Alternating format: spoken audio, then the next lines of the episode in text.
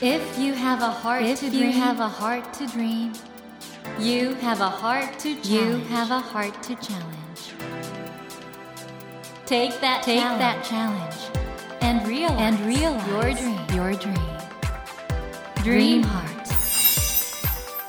ドリームハート政教新聞がお送りします皆さんこんばんは茂木健一郎です 東京 FM のスタジオから全国38局ネットでお届けしています。ドリームハート。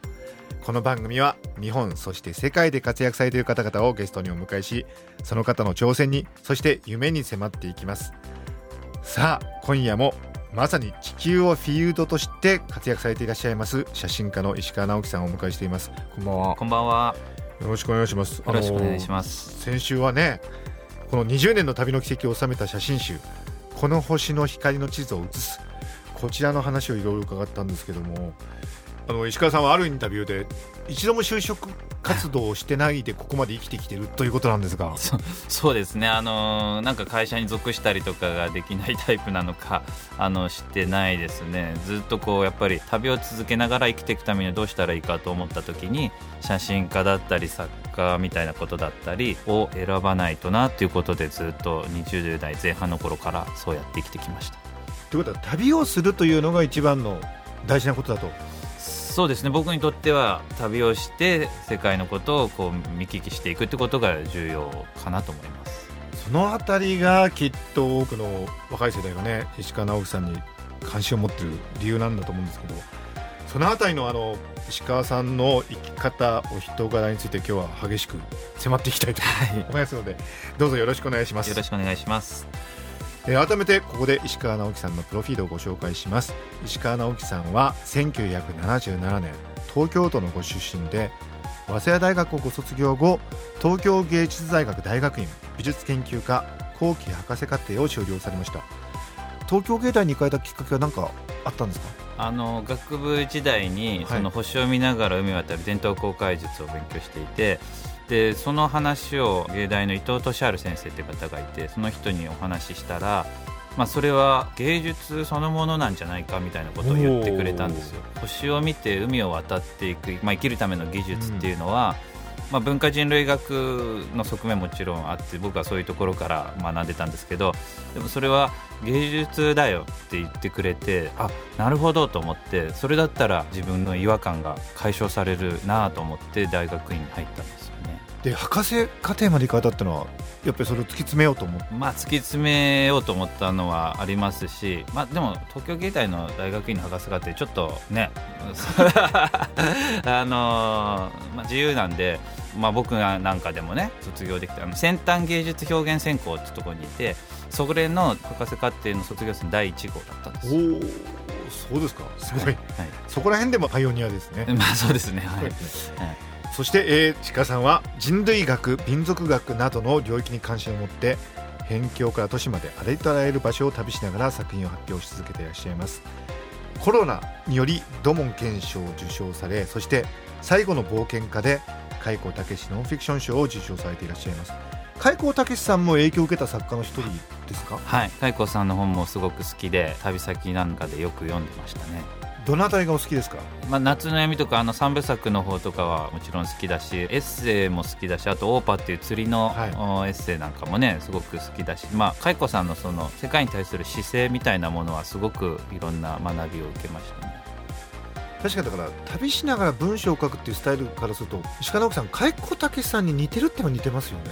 まあそうですね。すごく尊敬してます。蚕さんのように世界を歩いていけたらいいなっていうのはずっと思ってますけどそして今回石川さんの20年の旅の軌跡を収めた写真集「この星の光の地図を写す」これをリトルモアブックスより発売されていらっしゃいます。あのーそもそも旅をしたきっかけは高校2年ですか、はい。インドネパールに旅に出られたことがきっかけこれなんでそのここに行こうと思ったんですか？いろんななんか旅行記とかを読んでたのとあと高校の世界史の先生が昔バックパッカーやってた人で授業の合間にちょいちょいなんかバックパッカーの 時の話とかをしてくれて、ええ。インドの話とかもしてくれてね。それにちょっと影響を受けちゃったっていうのもありますよね。で行ったということでここで何を見たですか？うーんやっぱりなんか手でご飯をもちろん食べるとかトイレとかでも紙を使わないとか自分がだから、まあ、日本で常識だと思ってたことがなんかいっぱいあるうちの一つの考え方に過ぎないんだっていうことを、まあ、幸か不幸か17歳ぐらいの時に身をもって知ることになってそしたらもっともっと面白いなんか違う世界があるんじゃないかっていうのを17歳の時になんかこう感じて旅へ出るきっかけになったんですよね。それまでは石川直樹さんは都会っ子だったんですよねまあ、東京初台で生まれてそうですね。都会っ子っちゅう都会っ子かもしれないですね。初台ってことはあのオペラシティの本当近くだったってことですよね。新宿とか渋谷の近くです。はい。それでいきなりインド行ってうん。やっぱり適応できましたよそうですね。あの山の近くで生まれたら多分登山に興味なかっただろうし海岸ペリで生まれたら海に興味なかったのかもしれなくて街中だったから逆にそういう旅への憧れで、まあ、インドとかネパール衝撃を受けてでも面白いなと思ったんですよね。それでその後ずっと旅を続けることになっちゃったんですね。ネパール行った時はやっぱりヒマラヤ山脈とか目にしたんですか？あ見ました見ました。トレッキングもやって、うんでシェルパ族の人たちとなんかこう話したりとかして、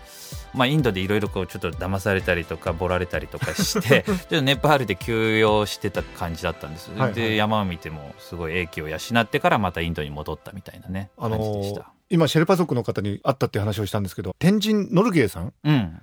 エドモンド・ヒラリーさんとともにエベレストに最初に登頂した方がいらっしゃるじゃないですか、うん。シェルパの方ってのはどういう方々なんですかあの方々？はあのシェルパっていうとなんか日本だと職業の名前みたいに取られられちゃうこともあるんですけど、そうじゃなくて山岳民族でして昔チベットから山越えてで3000メートルか4000メートルぐらいのところに暮らしていてで僕たちとちょっとなんか赤血球の数とかが違うみたいでやっぱ高所でもすごく動ける体質。で僕たちは高山病とか高度障害になっちゃう標高でも結構体を使えるんですよね。だから登山のすごいサポート役として遠征隊に加わったり雇われたりして最初にヒラリーさんが登った時も天神が一緒にサポートをして2人で登頂したっていうことになってますね。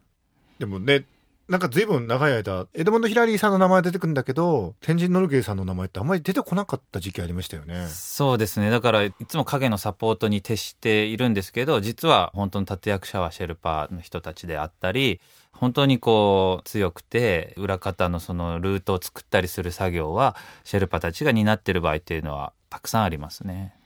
そういう方々に高校2年で出会っちゃったっていうことですね。そうですね。で高校2年生の時に、まあ、シェルパの人とかと一緒にちょっとトレッキングしたりとか。でその後もいろんな世界行くけれどもでもシェルパ族の友達は僕一番多いんですよ。で 顔がなんかねシェルパっぽいみたいで言われてみたら。まま真っ黒になると言われてみたら大切ですけど、うん。でだからネパールとか行くと現地語で本当に話しかけられて「うん。いやいや俺違う俺日本人なんだけど」みたいな感じですごい親しみがあるんですよねとにかく、はい。うん、だからシェルパ好きなんですよ世界が広いということを高校2年生で知ってしまったということなんですね。はい。それまでは文学少年とかだったんですか？いやでもねサッカーやったりとか外で遊ぶのも好きだし、うでも学校の授業っていうよりは本ばっかり読んでた感じですかね、うんうん全然あの勉強もそこまでできなかったし。早稲田では何の勉強をされたんでしたっけ？文化人類学をやってましたけど。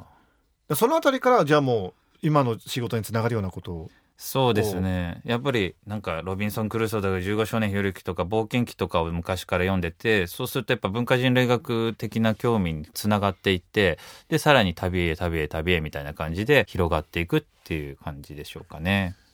もう本当ありとあらゆる地球の場所に行ってきた石川直樹さんですけどどうですか地球？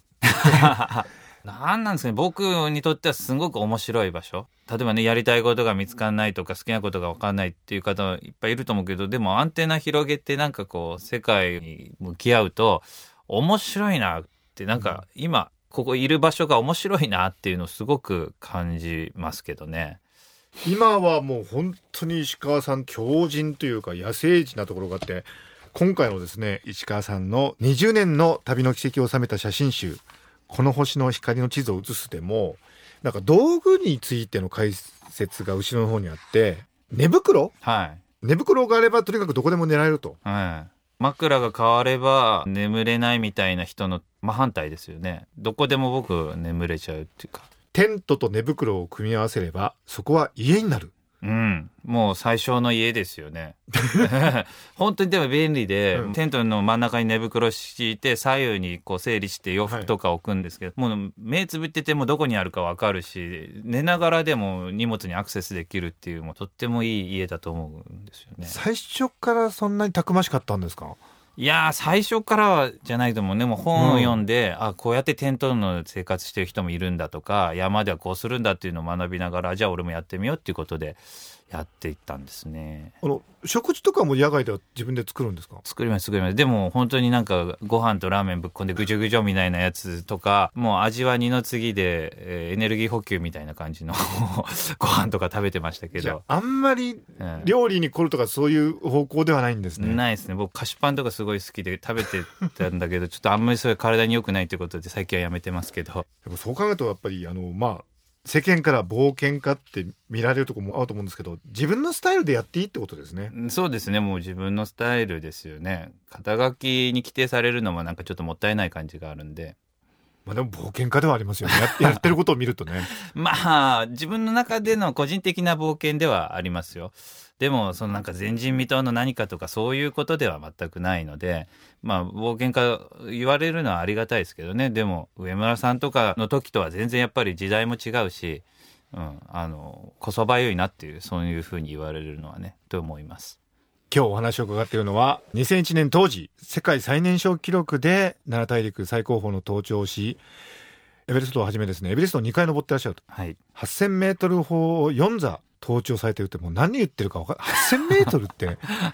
まあ8000メートルって世界中に14個あるんですけど結構ね特殊な環境で23ヶ月の遠征で登るんですけど登って帰ってくるとなんか体を使い果たしたような不思議な感覚があって病みつきになっちゃうんですよね。やみつきになるんですか？病みつきっていうか1年に1回なんか自分がリセットされて生き直すっていうか生き返るみたいな感じがあってなんかいいんですよね。すっきりするっていうかそれでも自分は冒険家ではないと思喧嘩ではない。ですね8000メートル方にもたくさんの人登ってますからね。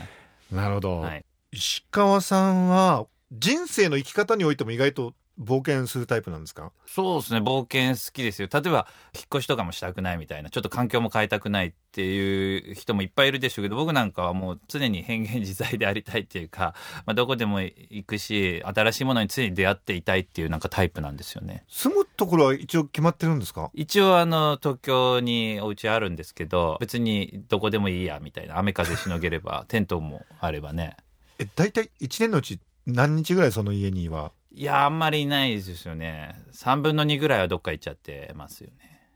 もう神出鬼没というか ね。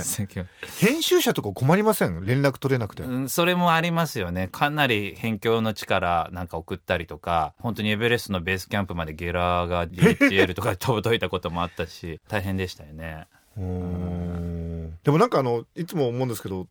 力入ってないですもんね。そうですね。力は抜けてると思ってんですけどね自分では。だからあの冒険ということにアイデンティティを置いてるわけでもないしやっぱり写真なんですか？写真ですよ。あといろんな姿勢としてはやっぱ全てを受け入れたいっていうか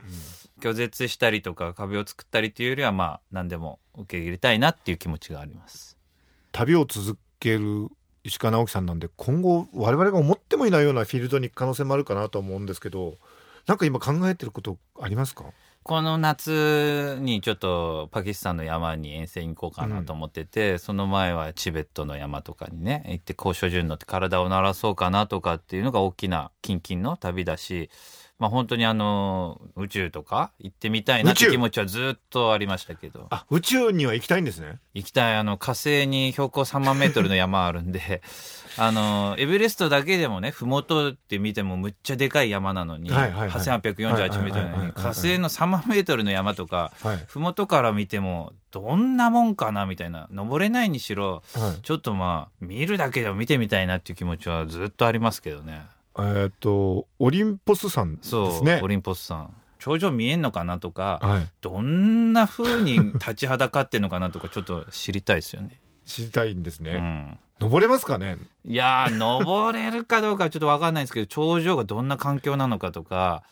だってこのエベレストの上の方でもそのはい。成層圏の端っこが見えるような空がどす黒かったりするのに、あ3万メートル一体どうなってんのみたいな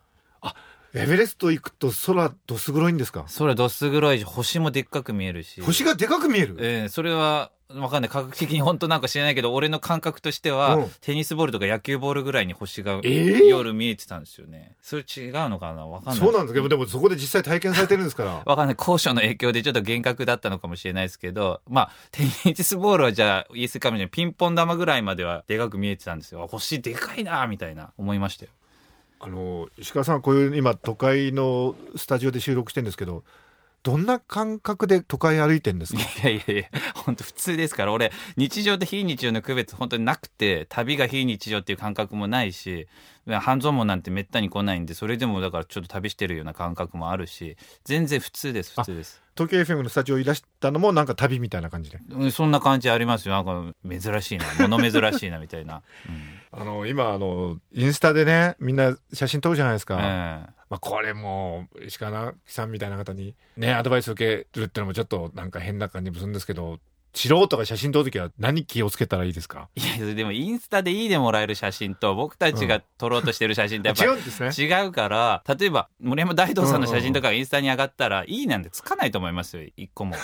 あだからどこに向けてアドバイスをすればいいのかっていう話で。なるほど。うん。インスタでいいねをもらう写真は違うんですね。写真家が撮りたい写真と。そうそうそう。5000いいねがついてる写真が本当にむっちゃいいのかっつったら全然良くないですよ、今ではなんとなく写真ブームっていうかみんなが写真撮るようになってますけど、えじゃあ SNS で受ける写真だけじゃないぞというのは大事ですねえだけじゃないしまあこういう写真がいいねつくんだっていうなんかこう分析としてはいいけど全然俺はいいと思わないですね。あのそれで思い出したんですけど今回のこの星の光の地図を写すここに収録されてる写真どれも全部素晴らしいんですけどこれねプリントして見ると本当にまたいいじゃないですかそうですね。ものとしてのプリントっていうのは存在感ありますよね。写真って今どうしてもみんなデジタル小さな画面で見てますけど写真って本来というかまあいろんなあり方あると思うんですけどどう接すればいいんですかね我々写真って。いや、もうこれだけ氾濫してますからね。でも本当は写真って面白いのは時間が止まってるっていうこと僕たち当たり前ですけど、うんうん時間を止めてるってことがすごく僕は面白いと思いますよ。うん。本当に当たり前になりすぎちゃって身近だけど、そんなメディアってないですからね。そうか次展覧会っていつあるんですかね？次は10月ぐらいに鹿児島の霧島アートの森っていうところで。はいはいもう本当にいい美術館ですけどあそこである、はい。それはテーマはどんな決まってるんですか？それは島と山をテーマにしようかなと思って島と山って似てるなって思っててこれぜひ実際に展覧会場で石川さんの写真見ていただきたいですよね。そうですね。見ていただきたいですね。全然本違いますもんね。でインスタの写真が全てじゃないと、で全てどころかもう100分の1ぐらいじゃないですかいい話を伺いました。あのこの番組はですね「ドリームハートといって毎回あの夢をテーマにしてるんですけど石川直樹さんにとっての今後の夢何でしょうか？まあずっと変わらないです僕10代の頃から変わらないけど体を使って世界を理解していくってことを生きてる限りずっと続けていきたいと思ってます、体を使って理解するっていうのは、やえ。っぱり旅しないと無理ですね。そうですね。まあ旅を続けていくってことですね。でもそれはすごい遠くに旅に出るだけじゃなくて身近なところにも未知の風景がたくさん広がってるんでとにかくこう未知のものにずっとこう出会い続けていたいっていうのがまあ夢でしょうかね。これからもあのその体験の、まあ、一部かもしれないですけど我々がそれを石川さんの作品通してね触れることができたら本当嬉しいと思いますので今後もぜひ素晴らしい作品お待ちしております。はい、ありがとうございます本当に。ということで森健一郎が東京 FM のスタジオから全国放送でお届けしています「ドリームハート今夜も地球をフィールドとして活躍されている写真家石川直樹さんをお迎えしお話を伺いましたあの2週にわたって本当にすごくあの深い話響く話ありがとうございました本当にありがとうございました。Never let go of that dream. Never forget Never that to challenge. heart to challenge. Dream Heart. 茂木健一郎が東京 FM のスタジオから全国38局ネットでお届けしてきました「ドリームハート今夜も地球をフィールドとして活動し続ける写真家石川直樹さんをお迎えしましたがいかがでしたでしょうか？あのー石川さんがね言われたインスタの写真が全てじゃないぞってこれね。うんすごく大事なポイントだなっていうのは今の時代どうしてもソーシャルなものっていうかねお互いの人間関係を通して価値が決まっていくみたいなそういう風潮でそれはそれで大事なんですけどいいねをたくさんもらったからそれが一つのね価値になるというのもあっていいけどそうじゃない写真もあってもいい。これはつまり突き詰めると人間関係の中で価値ができるものだけじゃなくて石川さんのようにその辺境と言われる場所に旅して自分の体で経験し理解するそういうこともやっぱり価値があるってそっちを忘れちゃいけないぞっていうメッセージだと思うんですよ。ということは石川さんが捉えてるような写真を本当に味わってその意味を深く掘り下げるということが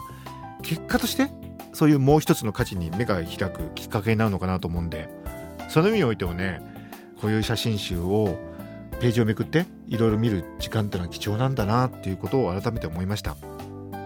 さてドリームハートのホームページでは1000円分の図書カードに番組特製のエコバッグをつけて3名の方にプレゼントしています。番組へのご意見などメッセージをお書き添えの上ドリームハートのホームページよりご応募ください。お待ちしています。さて来週のお客様は先日発表された世界が尊敬する日本人100人に選ばれた遺伝子解析サービスを行っているジーンクエストの代表高橋翔子さんをお迎えします。どうぞお楽しみに。それではまた土曜の夜10時にお会いしましょう。ドリームハートお相手は茂木健一郎でした。ドリームハート。政教新聞がお送りしました。